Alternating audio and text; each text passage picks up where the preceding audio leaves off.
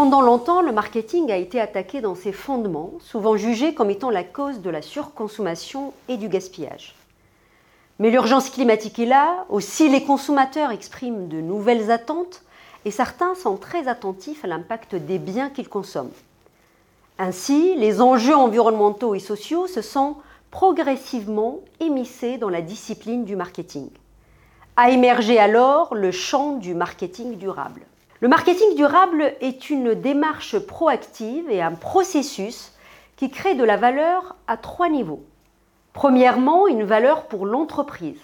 Intégrer un attribut écologique dans une offre, le cas de certaines microfibres utilisées dans les chaussures véganes, peut conduire à des produits de qualité supérieure. Cela peut faciliter la différenciation pour l'entreprise ou lui permettre de profiter d'un positionnement haut de gamme. Deuxièmement, une valeur pour le consommateur.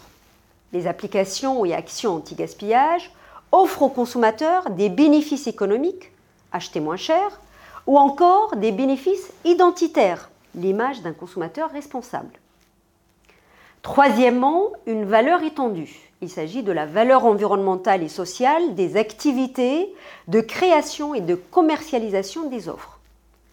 Par exemple, s'inscrire dans une mode éthique peut permettre d'optimiser l'usage des ressources naturelles et de limiter les déchets vestimentaires.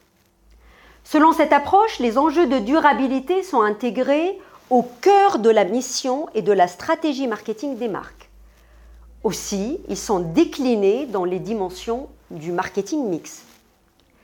Au niveau du produit, il s'agit de supprimer les offres présentant des impacts écologiques élevés et développer des alternatives plus durables, par exemple en allongeant la durée de vie des produits ou encore en privilégiant des modèles d'affaires basés sur la location à la place de la possession. Au niveau du prix, il est important de proposer des prix justes et prendre en charge les coûts écologiques, à l'instar des émissions carbone liées au transport des produits. En ce qui concerne la distribution, cela suppose de s'interroger sur les impacts écologiques, d'abord en amont de la chaîne de valeur, en privilégiant par exemple les circuits courts, puis en aval de la chaîne de valeur à travers l'assortiment de l'offre durable et son implantation en magasin.